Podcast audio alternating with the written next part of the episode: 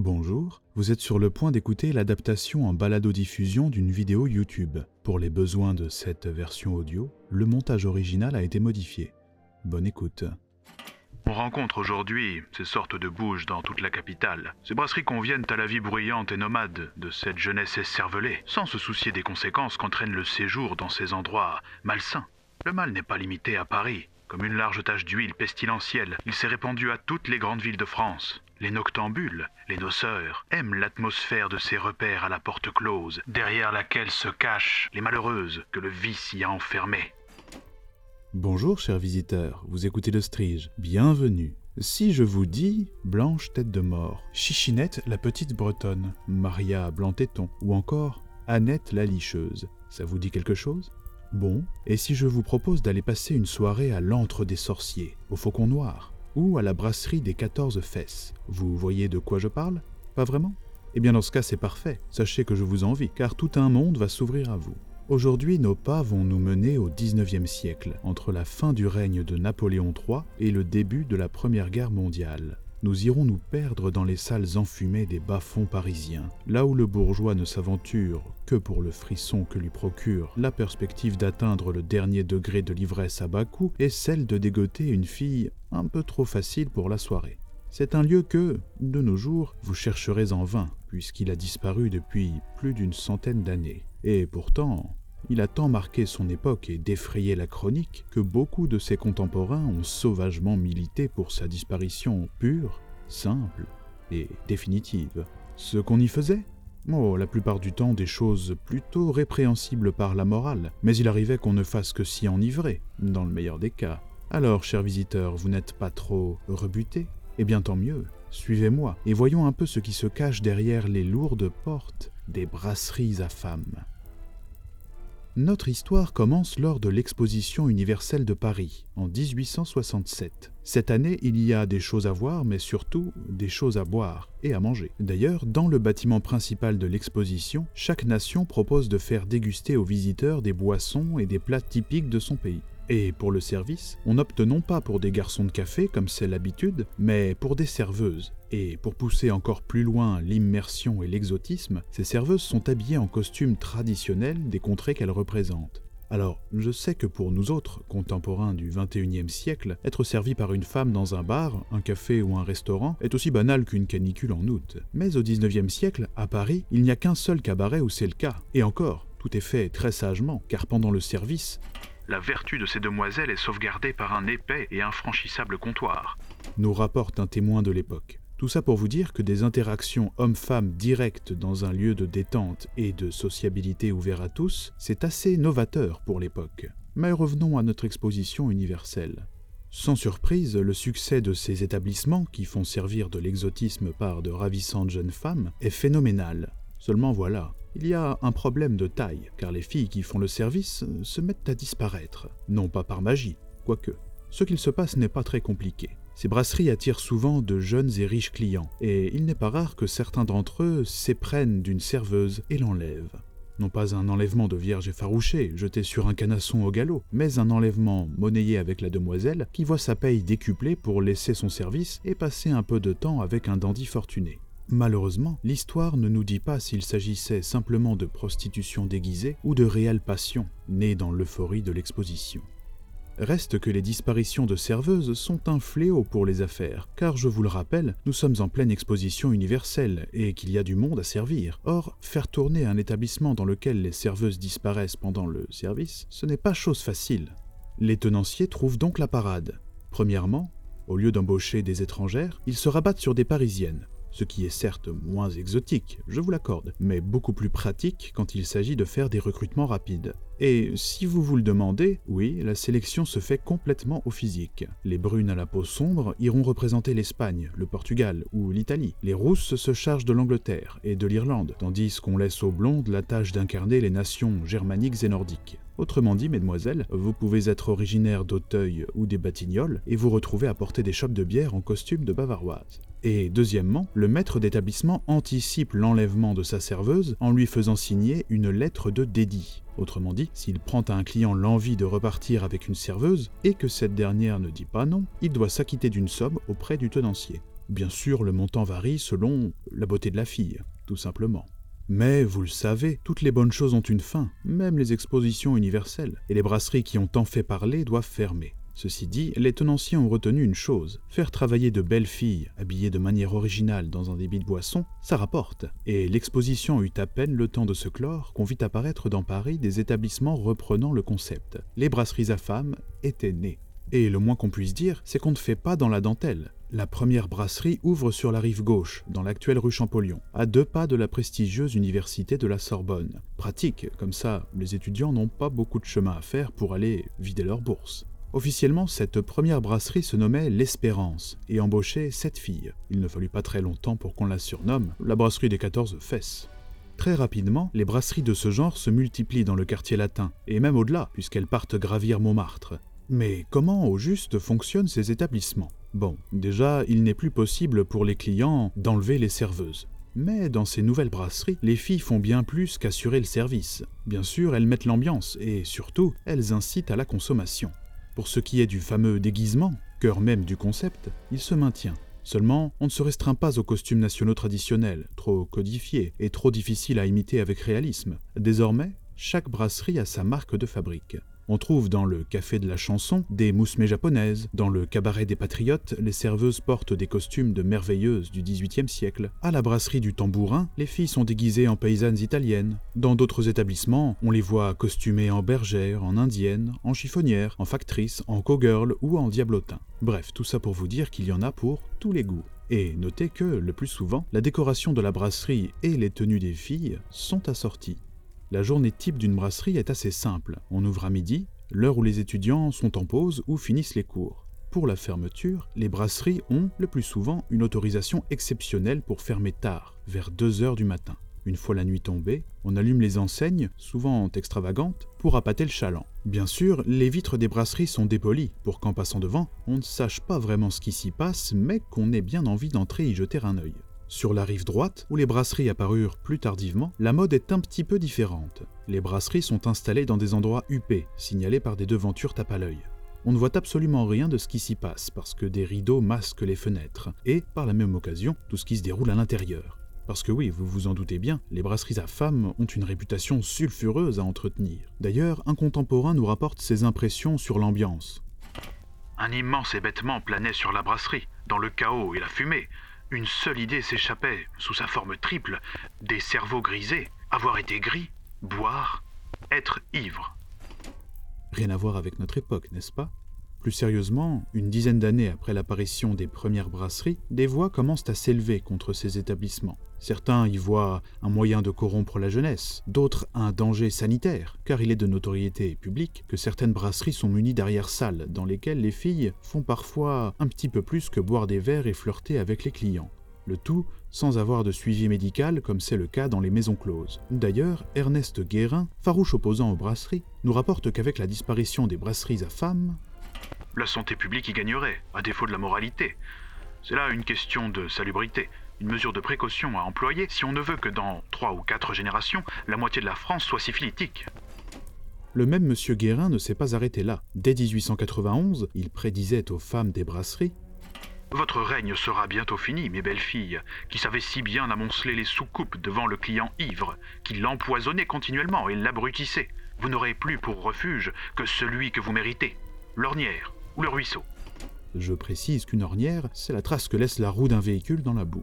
Bref, les brasseries à femmes ne font pas que des heureux. Cependant, la critique a davantage donné du grain à moudre aux brasseries qu'elle ne lui a porté préjudice. Dans les années 1880, et rien que dans le quartier latin, celui des étudiants, on trouve environ 42 brasseries animées par à peu près 300 demoiselles. C'est dire si les affaires se portent bien.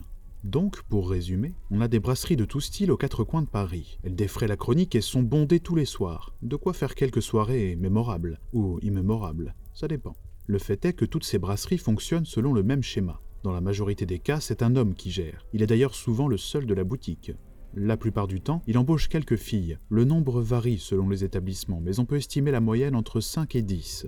La plus intelligente ou la plus maline est souvent le bras droit du tenancier dans les affaires, et jouit d'une réputation toute particulière au sein de la brasserie. Les autres employés écument le comptoir, les tables et la salle pour inciter les clients à consommer et à leur payer des coûts.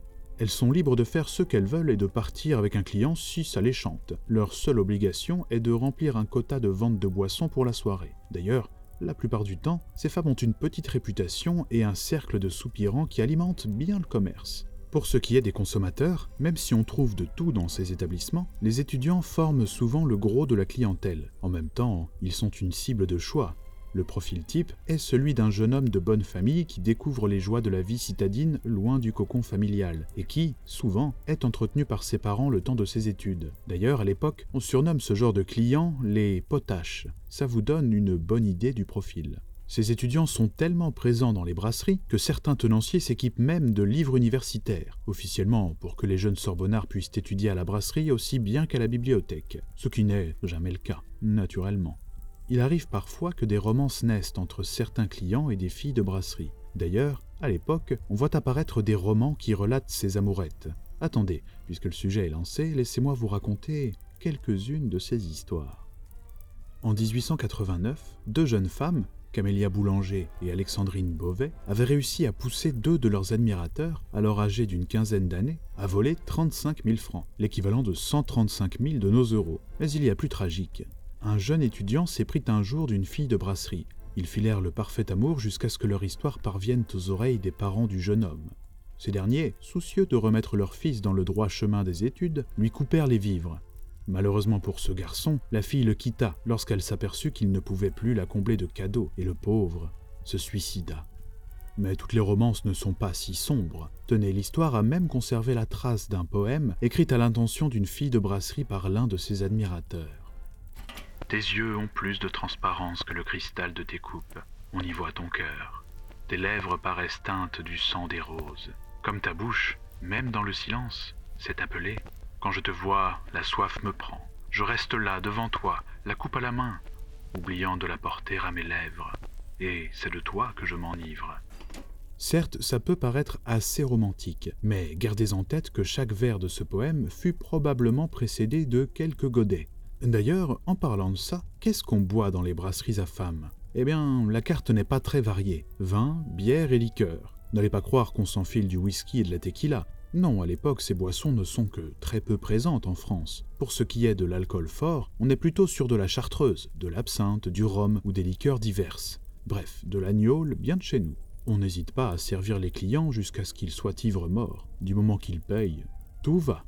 Les brasseries vendent également de la nourriture sommaire, de la choucroute ou de la soupe à l'oignon la plupart du temps. Et figurez-vous que les filles ont une combine pour se faire un peu plus d'argent. Elles laissent volontairement traîner une assiette remplie de victuailles sur le comptoir, et se la font offrir successivement par plusieurs clients. Clients qui ne savent pas qu'elles sont nourries gratuitement par l'établissement dans lequel elles travaillent. Et pour ce qui est de la picole, celles qui lèvent le plus le coude sont sans doute les filles de brasseries elles-mêmes. Et oui, rappelez-vous, leur service commence à midi, se termine au beau milieu de la nuit, et leur rôle est d'inciter les clients à consommer. Il n'est pas rare qu'elles terminent le travail complètement ivres, car je vous laisse imaginer à quel point elles sont sollicitées par des clients, tous plus intéressés les uns que les autres. Heureusement, les tenanciers ont une combine pour éviter que leurs employés soient ivres trop tôt. Certaines bouteilles du comptoir sont remplies d'eau sucrée et colorée, parfaite pour simuler l'aspect de l'alcool.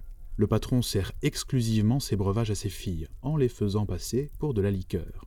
Il n'est pas rare que chaque fille ait son cercle de soupirants qui viennent régulièrement lui offrir des verres. Parmi eux, on trouve aussi bien de jeunes étudiants sans le sou que des ouvriers ou des bourgeois aisés. Les plus amoureux s'arrangent pour arriver dès l'ouverture de la brasserie, à l'heure où il n'y a pas grand monde et où ils peuvent bavarder tranquillement avec la fille qu'ils aiment. Malheureusement pour eux, ils sont souvent éclipsés aux yeux des femmes par les clients du soir, parfois des nouveaux venus bénéficiant de l'attrait de la nouveauté, et qui s'empressent d'offrir aux filles boissons et gaudrioles avant de tenter de les ramener chez eux pour la nuit.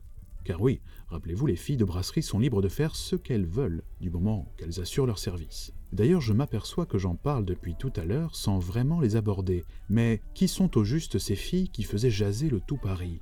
Ce sont des Françaises. Quelques-unes sont parisiennes, mais beaucoup sont des provinciales qu'on est venu recruter directement chez elles.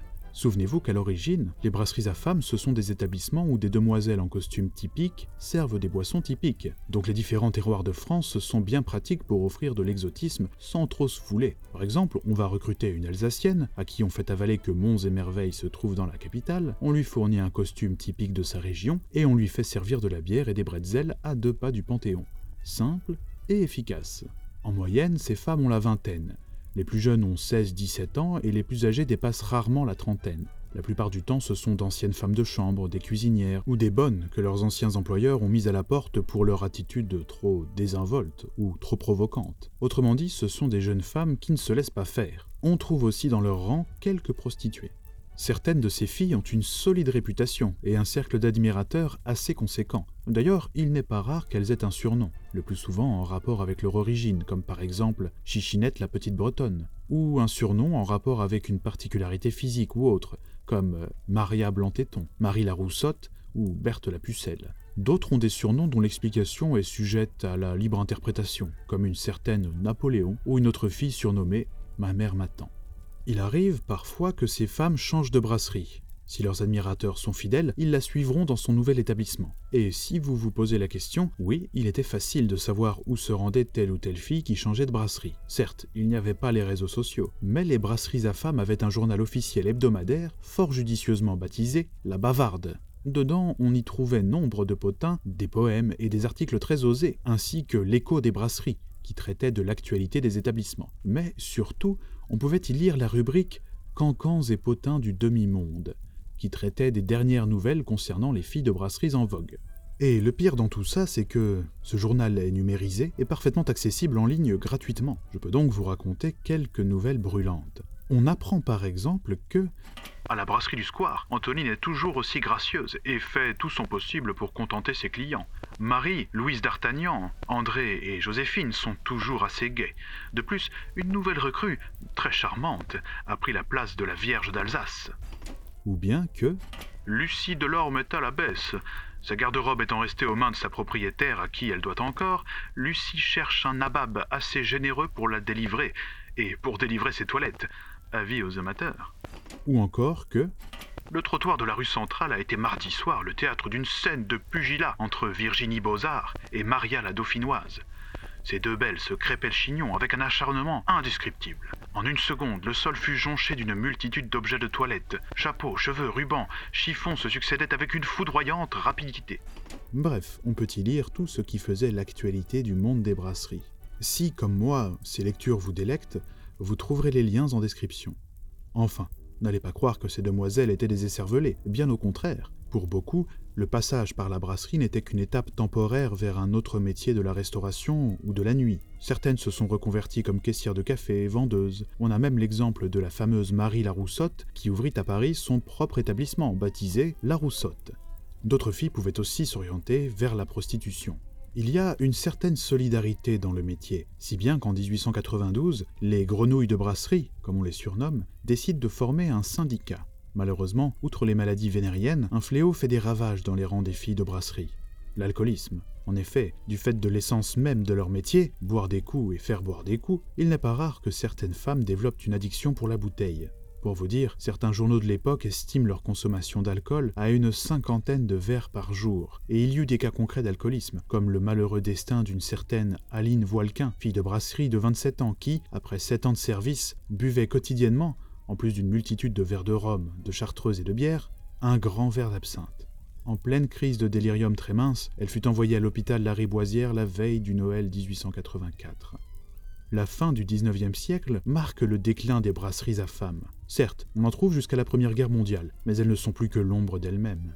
Un témoin contemporain nous rapporte qu'en 1910, Les verseuses de boc sont antiques rouleuses, échouées là faute de mieux, qui trimballent mélancoliquement leurs chairs veules autour des tables désertées.